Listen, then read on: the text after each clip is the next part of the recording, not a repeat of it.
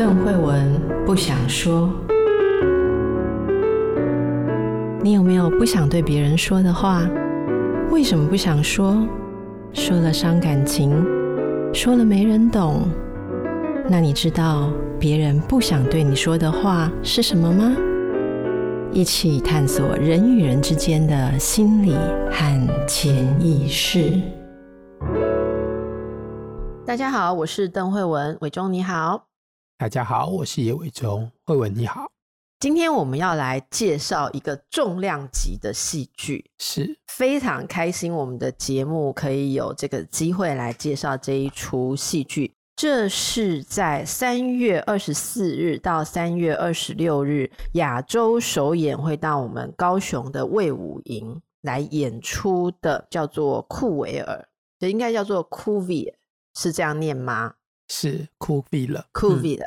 那这是呃，伟忠非常熟悉哦，就是很多人所谓的这个加拿大的剧场神导，对不对？好，嗯，Robert Lepage，勒勒帕吉，Robert Lepage。OK，很好听。是，那他有过很多杰出的作品。这一次，今天我们要来跟大家一起介绍的就是这一出库维尔。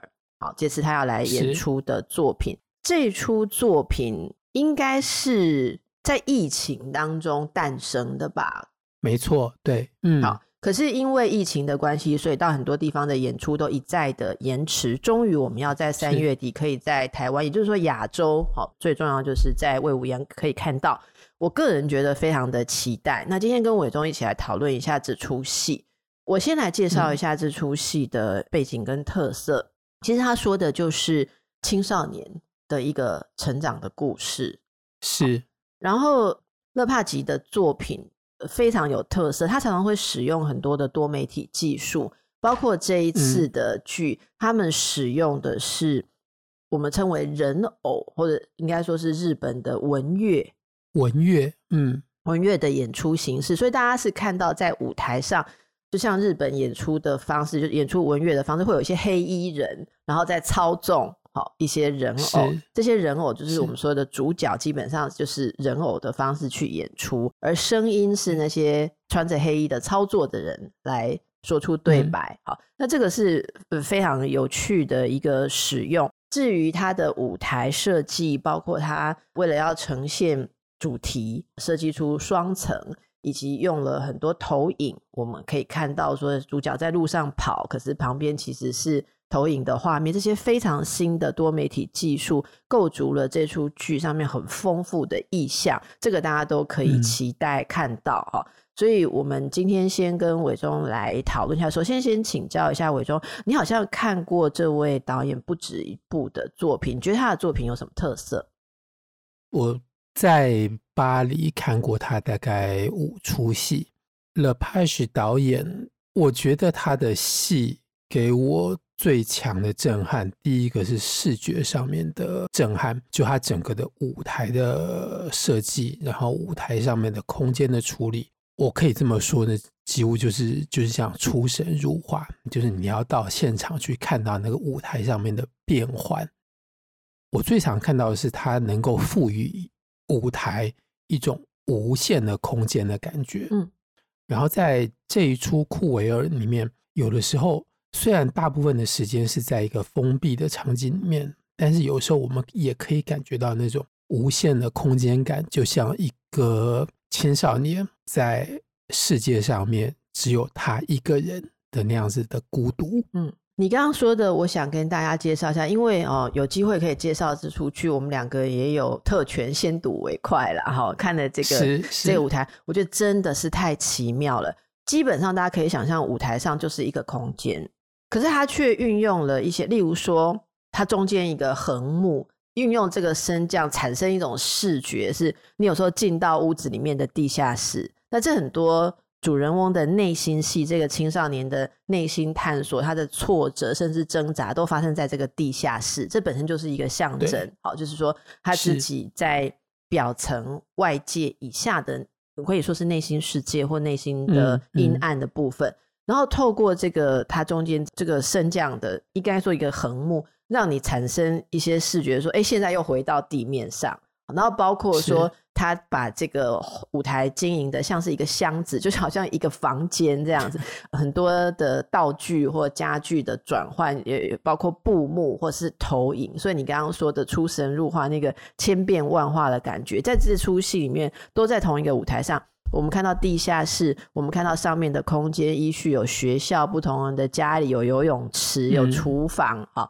然后甚至于还有野外，就是在大瀑布底下，瀑布对，沙滩，然后还有在公路上面，公路上墓园墓园奔跑，好，他都透过这一些多米的技术，这是真是目不暇给的纯熟。所以以剧场的技术而言，我觉得绝对是有一个划时代的特色，这是非常非常前卫的一些展现。那这些当中，当然主题非常重要。我们刚刚说到主题是。一个青春或是青少年的议题，我也听听看伟忠你怎么看？因为我看到其实就是主人公就是一个男孩，就是 Simon 十七岁的男孩，十七岁的男孩，嗯，他处在一个最苦涩、最自我迷惘的阶段。你想想看，他所喜爱的、尊敬的父亲过世了，过世，过世两年，过世两年，然后他的母亲。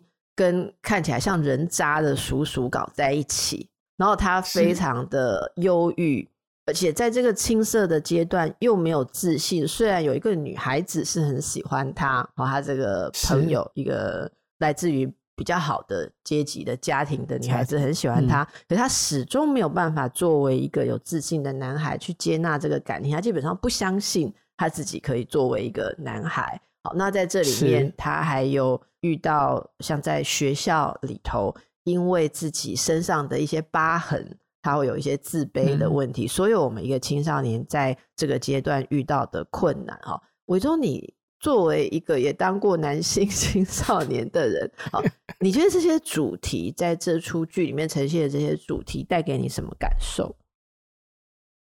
嗯，我在看的时候觉得导演处理的其实。不管是男性或者是女性，他处理的其实还是青少年里面最血淋淋的问题，就是最尖锐的问题。他和例如呢，第一个当然是他和同才之间的关系。是青少年跟同才有什么困难？我想慧文刚才你讲到那个自信的问题，就是我们不知道我们是不是真的被另外一个人接纳。接受成为他的同伴，成为他的朋友，而那个不知道是一个非常大、非常沉重的问号，就是我不知道为什么我会在这个团体里面，然后我在这个团体里面的地位是什么？所以在戏里面的西蒙，他和他的几个朋友之间的关系都是有点这样子若即若离。即便我们在观众的位置上面，我们可以看到。不管是那个男性的朋友，或者是那个女性的朋友，都很主动，甚至可以说很积极，而且很热情的要接近他。但是到了某一条线之后，西蒙会退缩，他不知道是不是他真正他自己可以被接受，尤其他把自己身上的一切的缺点都做无穷的放大。这个放大，你可以举你有感觉的例子吗？其中的一个就是，我想这个应该不能算是暴雷，我们可以讲出来，就是他身上有一个疤痕。嗯，当他在地下室和女同学在一起开始有肉体上面的接触的时候，他知道在下一步要做的事情就是把衣服脱掉，而他不知道当他把他的 T 恤脱掉之后，对方看到那个疤痕会有什么样子的反应。嗯，所以在这一刻。他就停了，他就跟女孩子讲说，他没有办法再继续下去。是，而女方完全不知道这个没有办法再继续下去的。我们当然可以说是心理跟生理上面的问题，但是对方当然不会知道，是因为他对于身上的疤痕有自卑，而那个疤痕的起因对他而言非常的可笑。然后那个起因的里面又还有母亲的关系。对。我觉得伟忠刚刚讲的这个例子真的非常棒，嗯，因为说实在的，我作为一个女性，我第一次看这部戏的时候，到那里我就直接把它理解为说，我就是很站在直接站在女性的这个角度，因为你知道，一个少女如果遇到这样的状况，嗯，少女会感受到焦虑，是我不够吸引人，所以这个男。生我喜欢的男生，我给了他这么主动的机会，可是他没有办法跟我进行进一步的关系。嗯，站在女生这边，很难去想象男生是没有自信，因为自己也没有自信。这就是年轻的爱情，它的那种青涩，跟让两边都会觉得非常焦虑，但是又非常渴望的美好之处。我觉得这样，这个就是一个大家应该很有共感的片段。嗯、至于那个伤痕印记，就让我们可以开始来谈到，我觉得青少年阶段心灵的主题之一啊。第一个这个主题，我把它称为是双面性跟矛盾。是我先说一下我的看法，我觉得青少年期。我们都处在很多的双面性跟矛盾，一方面希望自己被当成是成人看待，自己可以独立处理很多事情，嗯、可是一方面又怀疑自己已经可以独当一面，所以在很多时候是往返的跳跃，在想要服从别人、遵从别人的期待，还有被照顾，以及反叛。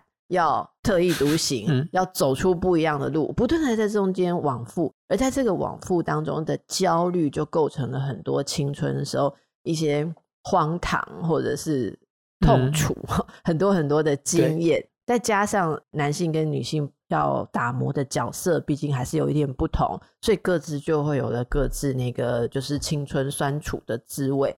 在这里面的双面性，如果用刚才伟忠来讲的话，我觉得大家可以去看的，在这个戏里面很动人的一个，就是刚才伟忠讲的，男孩子胸前有一个疤痕。这个疤痕为什么会形成？应该说是他作为一个孩子的时候，父母的疏于照顾。这个疏于照顾，也可以说是一个永远的痛，或永远的自我怀疑自己的价值。用这个胸前的伤痕。可是他那个伤痕的印记，其实会有那个印记，是因为他崇拜那个超级英雄。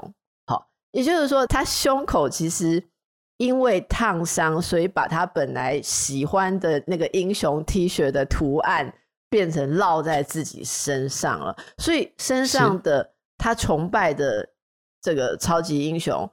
后来变成他被嘲笑的东西，以及他自卑来源。我觉得这个导演运用这个双面性，就非常的巧妙的演绎跟传达了青少年的矛盾。我的特色就是我的焦虑，好，然后我的伤痕，也是我最珍惜的东西。嗯、这个双面性，我觉得大家可以在这边，我们也用这个例子让大家感受一下导演运用象征的这个非常细腻跟纯熟的手法，好。我已经先联想到下一个部分，但是我想还是在一起，就是关于这个双重的矛盾，他唯一能够告诉另外一个人的人是一位医生。对，我们可以假设，就像学校里面的心理师，但是这位医生的本身上面又有很复杂的双重的成因。第一个是他是黑人，他也对西蒙说，他不可能被。这个社区接受，所以他来暂时替代前面一位老医生。六个月之后，他会离开这里。然后这个离开，一方面是他本身身份的双重性，另外一方面，那个离开也像是一个青春期终究会结束的另外的一个象征。那这个双重性，西蒙他自己知道，他这个双重性只能够跟另外一个他。晓得同样具有双重性的人沟通，他没有办法把这件事情告诉他最好的朋友，不管是男性的朋友或者是女性的朋友。所以在某种程度上面，他多少有意识到这种双重性，而且他珍惜他的这个双重性。然后他希望那个医生在这六个月的代班期间结束之后能够留下来，但是那个黑人医生告诉他这是不可能的事情。对。而他之所以不能留下来，也是因为自己种族的关系感受到的焦虑。好，他要去一个比较安全的地方。你看，这就大家用这个片段让大家感受一下。其实剧中哦，这出剧还有很多其他非常细腻在呈现青少年挣扎的象征。例如，他用了一个鹿 deer，好鹿。我们常常说在 headlights，这是应该说 like a deer in the headlights 哦，就是鹿。突然看到汽车的那个强光灯的时候，强光，他们不知道怎么办，嗯、他不会跑，他就愣在那边傻住了哦。那刚好在剧中，他们就让剧中的那个女孩子上台报告的时候，刚好在介绍鹿的眼睛瞳孔平常是放大，因为鹿其实是在早晨跟傍晚的时候光线最模糊的、最没有那么明亮的时候活动的动物，而这种动物它瞳孔通常是会放的比较大，因为要吸收最多的光线。那时候暗暗的嘛，那应该预期外面暗暗的时候，你突然来一个很大的亮光的时候。他们光亮太多，会陷入突然的盲目的状态，他就突然间完全无法辨别他的方向。我觉得这个路的象征也是让我觉得会想到青少年的状态。也就是说，在这个剧里面，大家如果仔细去看，这个青少年对于家族的秘辛或大人眼睛不愿意去看的事情是非常敏感的。我们常常看到青少年在家庭、在学校、在同侪团体当中。对于大人视而不见的恶或或者是痛，他们是清清楚楚，像 X 光一样的扫得很清楚。这也造成青少年独自承受着很多的痛苦，因为这是大人不想面对的事情。然后我们再进一步延伸这个路的意象，就是他必须自己在一个半黑暗的状态之下。他才有办法这么清楚的观察到一切。嗯，但是，一旦他暴露在强光底下，他就不知道怎么办。我想青少年就是有这样子的情况，就是看起来他们好像温温的哈，可是，在他们对于暗处的东西非常的敏锐。可是这时候如果有太强的光线，可以说频道全开的青少年是很脆弱的，那是一种 vulnerable 的状态。所以很强的刺激来的时候，他们的眼睛其实会受伤。那个受伤往往是一种无法承受的强烈真相，嗯、或是强烈震撼。我们成长当中可能都有这样子的经历啦。好，所以这是另外一个双面性的的一个象征。其他还有很多很有趣的地方，我觉得大家都可以去看。我自己蛮喜欢里面有一幕是男主角得到生日礼物的时候，好，喜欢他的女孩子送给他生日礼物，跟他说这个生日礼物就像你，他就说了三个特征，嗯、结果。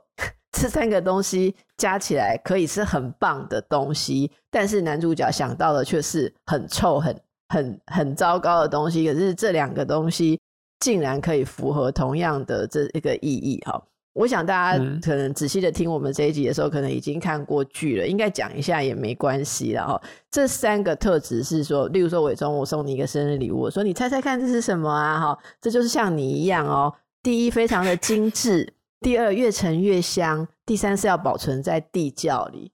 好，那你会猜什么呢？其实这女孩子送的东西是香槟啊，但男孩子猜的却是臭气死，臭的乳酪。哎，臭的乳酪还真的蛮精致，越陈越臭，然后越陈越香或臭，保存在地下。你看，一个香，一个臭，这个是在我们在年轻的时候，有时候对于我们的特质。真的很不确定，这是优点还是缺点？这是为人所要的，还是为人所贬低？嗯、我们在这种痛苦当中无法自我认同哦，这样这个也是非常特别的。这是我挑出来的几个非常反映青少年双面性的部分。伟忠还有看到其他的吗？我知道你对于那个，例如说，呃，像跟父亲的关系啊，或是自我的身体，你也你有看到很多。我一直在找机会提醒大家一点，就是我们刚才讲的所有的剧情，然后男主角西蒙，他的妈妈、他的朋友、医生、他的同学，这些全部通通都是人偶。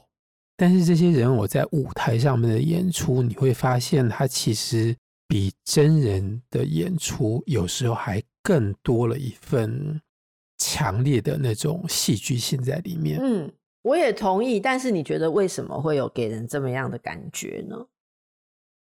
其中的一个可能，当然，我觉得是符合这这出戏的主题。这出戏的主题是青少年，所以偶的动作跟真实里面人的人体肌肉的动作会有一些些的落差。你的形容是说那个动作有一点机械性，会有一点点的破碎感。有破碎感，它不见得是机械，但是会有破破碎感。他的手，我们的手是平常是这样放下来，但是对于一个偶而言，他的手放下来可能是就是比较掉下来，或者他会变得比平常更慢，因为那是透过一个人在操作的动作。所以透过这样子的动作，我们对于原本由人体表达出来的动作的那个落差，不管是它更慢或者是更快，我们会觉得那个动作的本身的力道更强。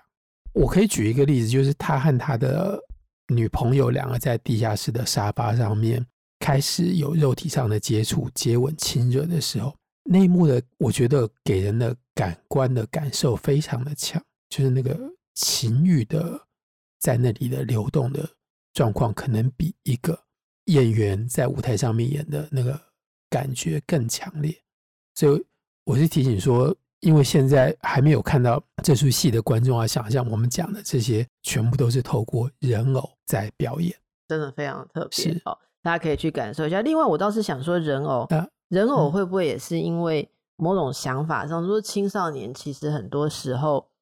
是被驱动的，很像人偶是被外面感觉自己是被某种力量推动，手举起来或者做什么都好像是被推动。因为很多的年轻的时候，我们感觉没办法自动性，就是没有办法让 自己成为自己的主宰。我们不是常讲这句话吗？就是我没有办法成为我自己的主宰，我一切都是然后被外界牵动的，很像一个傀儡。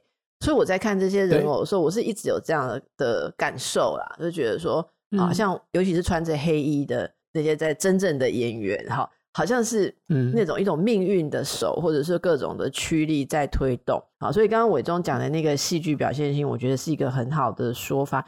我自己是觉得那个人偶操纵的技巧之细腻跟纯熟，让我很赞叹。包括那个小狗在跑的时候，那个狗的偶，我就觉得好惊讶，嗯。我以为那是真的，你知道吗？我真的有几个画面真的错真的非常的像。以及你刚刚说的，像那个亲密关系，嗯，那个男孩子跟女孩子他们在身体亲密接触的时候，怎么会操作的那么样的细腻哦，这个是非常值得去看，这纯粹是一个表演呃细节技术上的。接着我们要进到下一个主题，我觉得青少年的或者说青少年男性吧，有一个很重要的议题，就是性跟身体，是性跟身体的议题。例如说，我在里面有看到一幕，就是这个男孩子对于自己这个有自卑感的身体，他要慢慢的去找到男性的认同，所以他有看到一个看起来比较完美的。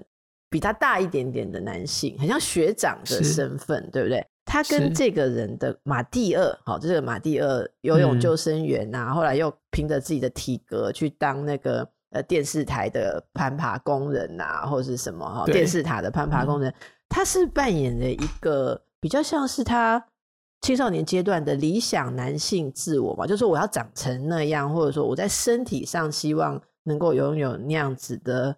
的东西嘛，就是青少年的身体议题是什么？嗯，其实，即使我们今天年纪都不小了，我们和自己的身体之间还是有很复杂的关系。嗯，那这个复杂的关系在青少年时期更强烈。应该是说，从那时候青春期，青春期开始困扰我们嘛。我们常说那是一个身体的开始启蒙，有很多的感觉，身体开始变化。对对，嗯。然后身体里面的某些你完全没有办法掌控的力量醒过来，然后那个力量开始掌控你，嗯嗯，然后充满了对自己的不满，就是说它是一个蜕变中的身体，可是还没蜕变到理想的样子，那过程当中让人非常痛苦。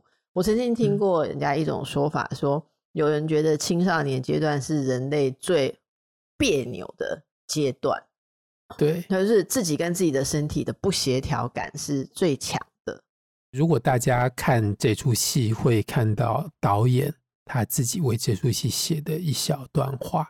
那这一小段话的第一句，他就发文有这样一个说法，他就说：青春期是一个不知感恩的时期，是一个忘恩负义的时期。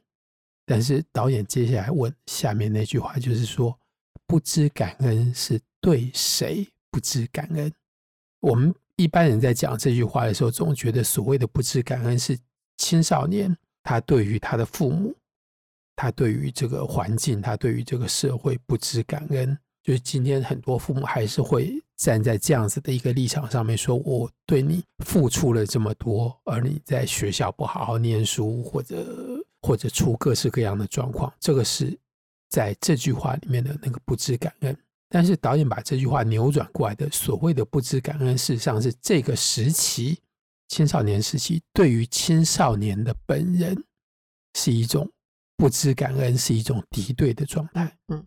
就他自己处在一个跟自己敌对的状态，哇，这真的很有感哎，真的很有感，嗯，跟自己敌对的状态，所以这个过程应该每个人都会被唤起很多的记忆。你这样讲让我想到，这中间有一幕，其实就是他拿到了他喜爱的父亲死去的父亲的刮胡器具组，啊，嗯，嗯，那那一幕他其实。可能呈现的就是一个回忆吧，好，就是他可能他的父亲还在使用这套刮胡器具的时候，那当然刮胡只是一个非常男性独有的动作，哦，我我不不会有人看到妈妈在刮胡子，可能是剃别的地方的毛，可是绝对不会是刮胡子，刮胡子就是一个非常男性的象征。那你看到说那个画面就是饰演大人，好，也许像是那个有一个双关系，你可以说那个饰演的人应该是长大后的。他自己，可是也可能是的。其实他长大后就是有点像变成他父亲一样成熟的男人，所以是一个比较比较成年的男性在刮胡子，然后那整个动作就是非常男性的一个象征。嗯，他作为一个少年在旁边，手上当做毛巾架，哈，被父亲挂着，或被这个成年男性挂着毛巾，然后他在看着那个画面的时候，就呈现出。渴望成熟，或者也变成一个男性，以及怎么样被被期待成为一个男性，的一个非常完全没有语言，但是只透过这个一个比较成长的男性跟一个少年在一起看着男性刮胡子的动作，我觉得那里面非常感人，很很像一个父亲的影响力。可是，是可是这一把刮胡刀后来传到他手上的时候。忧郁的他在青春的这段期间是想拿着那把刮胡刀去自杀。这一幕几乎是整出戏的某一种转折点。他的背后是他父亲过世，骨灰还放在地下室，没有入土，已经两年了。他也不知道他母亲为什么这么快就忘记了他的父亲，这么快就遗弃了他的父亲。然后他的叔父搬进来跟他们一起住，或者原来就住在一起。然后他的母亲为了要把浴室里面清出来一块东西放他叔父自己的东西之后，就把他爸爸的这个刮胡刀的整套的工具拿来给他，就跟他说，这反正就像是一个遗产一样交给他继承。然后接下来他把刮胡整套东西打开，然后呢把刮胡刀出来，然后有一个。不管那个是未来的他，或者是一个他过去的他的父亲，就像慧文刚才所，很细腻的描述的刮胡子的那一面。然后在那一段过后，当他拿起刮胡刀，当他要到底是要开始刮胡子成为大人，或者是让这一切停留在这一刻，嗯，所以刮胡刀可以帮助他往前走，或者是帮助他。不要再往前走呀！Yeah, 是，这真的是很棒的诠释，伟忠。嗯，好，那这些就让大家去感受。好，那剧中还有很多这个关于青春期的探索，其中当然异性也是一个非常有趣的部分哦。我们刚刚一直在讲一个男性认同的发展，那对照的就是女性。所以剧中其实有一个从头到尾都很重要的角色，就是这个男孩子的一个同伴。一个聪明灵巧、早熟的女性，嗯、对不对？对，叫做苏菲。苏菲，我如果没有看错的话，嗯、这个男孩子是父亲死了，家里有一个跟叔叔烂叔叔混在一起的妈妈，而那个女孩子好像是只有跟爸爸在一起，对不对？对，在戏里面只有爸爸而已。好像这个女孩子是没有母亲在照顾的，嗯、哦，所以我们可以看到这个女孩子是非常的纤细。然后真的很像早熟啊，就是她就喜欢读莎士比亚，哈，然后呃，他其实其实对哲很多哲学性的思考很早会，他其实非常喜欢这个男孩子，但是这也有趣，其他有更多看起来可能发展的所谓更健康活泼的男孩子喜欢他，他都没有感觉，他就喜欢这一个。啊，卡在自己的，的对内向，然后有很多内心议题，嗯、然后很卡，我们就说卡在很多自己的困难的男孩，嗯、你会不会觉得这很经典？就是是好，我到底为什么？到底对这样子的女孩子，就她是所有人都喜欢的，可能就是校花，大家都说很那个很正的女孩子，或她来自中产阶级比较好的家庭背景嘛，哈、嗯。可是他们通常会就是很着迷，这个在很多的小说里面都是主题。例如说，我讲说我喜欢的村上春树《挪威的森林》里面，也就是这样子的主题结构。你觉得这个吸引力是是什么？我不太知道苏菲为什么会喜被他所吸引，会喜欢他，这实在是太过复杂。但是我们在这出戏里面可以看到那个复杂的程度，在男孩子在西蒙身上表现出来，就是。我们晓得他也喜欢这个女孩子，这显然是他唯一的一个异性的朋友。但是当他觉得他没有办法和他有更亲密的关系之后，他开始希望把他推到另外一个男孩子的怀抱里面。他做了两次这样子的事情，当然那两次都并没有结果，是不同的两个男孩，对，是，对，是不同的两个男孩，然后。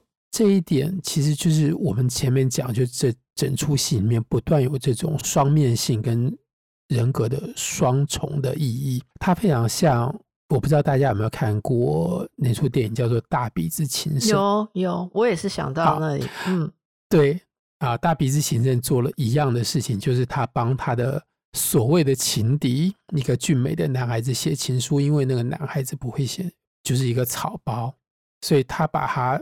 钟爱的表妹推到这个男孩子的怀抱里面，因为他其实对自己的外貌是自卑的。对，因为他叫做大鼻子，就是他对于他的自己的外貌非常的自卑。然后在这出部戏里面有一个类似的情节，有过两次。一个前面讲的那个像学长一样那个有一个完美体格，他可以在游泳池旁边当救生员的那样子一个男孩子。他们三个人一起在地下室里面，应该是看球赛的转播。然后他一直设法替他们两个人制造机会，但是苏菲完全不愿意。他的内心是非常的复杂的，但我们当然可以想象苏菲的内心是更复杂的。可是这点我们可能需要听听慧文怎么想。我其实，在那个地方很受震撼的是，因为其实后来在他们。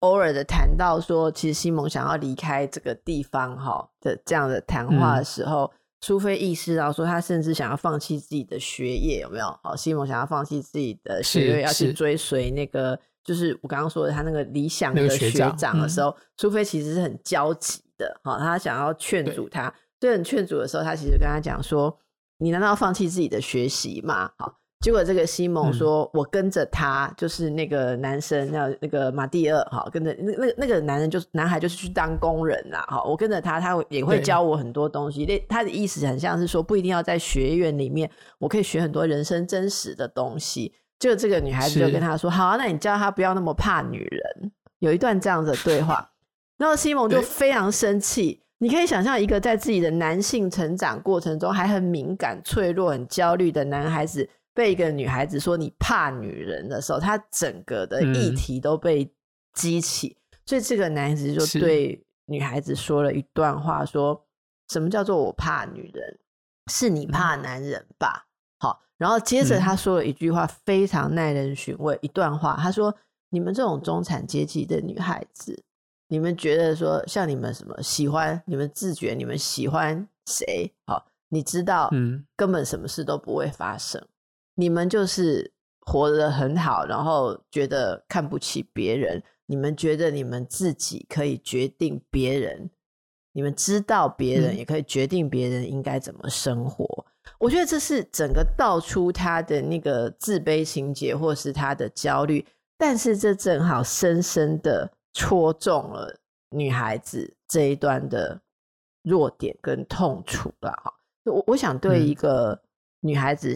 其实这出戏看起来主人翁是少年，但他透过这个女孩子，我们也看到一个少女的认同的发展。就是对这个少女而言，也许他看起来有很多很好的条件，可是他内心有一个非常深的自我怀疑，是藏在底下的。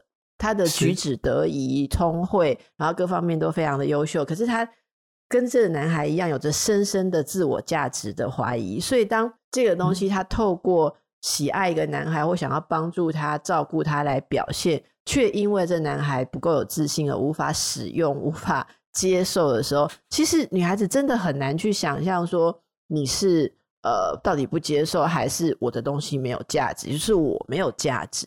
所以听到这段话之后，其实是造成这个女孩的一个崩溃点呐、啊，可以说她就没有办法再持续的嗯等待自己的蜕变，好，她其实她就。崩溃，我我想这一点是剧里面一个非常沉重的部分，可是也经过了这个过程，迫使这个男性必须跟心中的女性进行真正的和解跟转化。所以在这个事情之后，他跟他母亲起了大冲突，把一切该讲的事情都讲出来，把他的身世之谜也找出了答案。好，这些我们就真的要留给大家去看，因为这中间就是非常令人惊讶的一个。一个结局，透过这个结局，其实男主角呃，也就是在这个屋子下方哈的地下洞穴里面去找他家庭跟出生的种种的秘密，好，种种的秘密。对，找到了之后，嗯，他重新去定义自己，而发生了转化，可以说是一段青春期的挣扎的记录跟回顾这样子的戏剧。是，好，这是我们今天对于这出戏，不管大家是。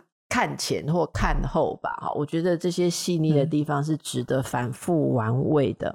最后，我想问伟忠一个问题哦，我看到你在看完这出戏的几个感想里面有一句话非常的动人哦，就是爱与死。我帮大家引一下伟忠博士的一句 comment，他说：“青少年哦是想着死而做着爱。”我觉得这句对，或者我们可以说他们想。做着爱，但是想着死，在这出戏里面，这样子的场景出现过，应该出现过两次。就是他们原来像是在谈恋爱的状态，不管是言语上面、精神上面，或者是肉体上面，但是很快突然之间，死亡的议题就会蹦出来。换句话说，他们是在一个死亡的基地的上面谈恋爱。嗯在这出戏里面，那个表达非常的强，就青少年的爱情里面的核心，就至少它包裹住一层死亡的阴影在里面。也可以说，其实透过爱情跟彼此的慰藉，他们在寻找那个很薄弱的存在或生的依附。是，哦，这是为什么青少年的时候的爱情之后常常是一生难以忘怀，或者是不管是、嗯。不能说成功或失败吧，应该是说有没有延续或有没有达到理想，都会深刻的牵动一个人的自尊自信。那其实就是生存。好，所以我觉得这也是一个很重要，在这出戏里面我们会被慰藉、会被重温的一个部分。是，所以我刚刚在补充慧文刚刚讲，所以青少年的那种初恋之所以难以忘怀。多少有一点，就像是两个人手牵着手一起走过死亡的阴影的一段感情。两个人手牵着手一起走过死亡的阴影，嗯、这真是这出戏呃中间那个那一段，那个女孩子好崩溃的时候，非常非常深刻的一段。然后总而言之，嗯、最后不管你愿不愿意啦，你跨进了成年，你就必须要发生。转化也不是发生了转化才跨进成年，是你不得不跨进成年之后，很多事情就必须要转化。这里面呃，导演也用了一些像万圣节小孩子的角色，呃，被当做是小孩子，可是因为他是万圣节被当做是小孩子，他才有机会去。所谓的报仇，或者是扭转他的孩童位置，变成是一个掌控局面的人，这些大家可以好好的去欣赏、去感受。最后，我们要提醒大家的就是，不要错过观赏这出戏。到时候，这出戏是法文演出，如同我们讲的，是演员纯熟的操纵着人偶。哈，那法文演出会有中文字幕，嗯、所以大家不用担心语言的隔阂。而这一次大家能够把握的是亚洲首演哦，好，是亚洲首演我们这个库维尔这一出剧，三、嗯、月二十四日到三月二十六日在高雄的卫武营，购票请洽 OpenTix 系统。而今天有好康哦，大家听我们节目听这么久哦。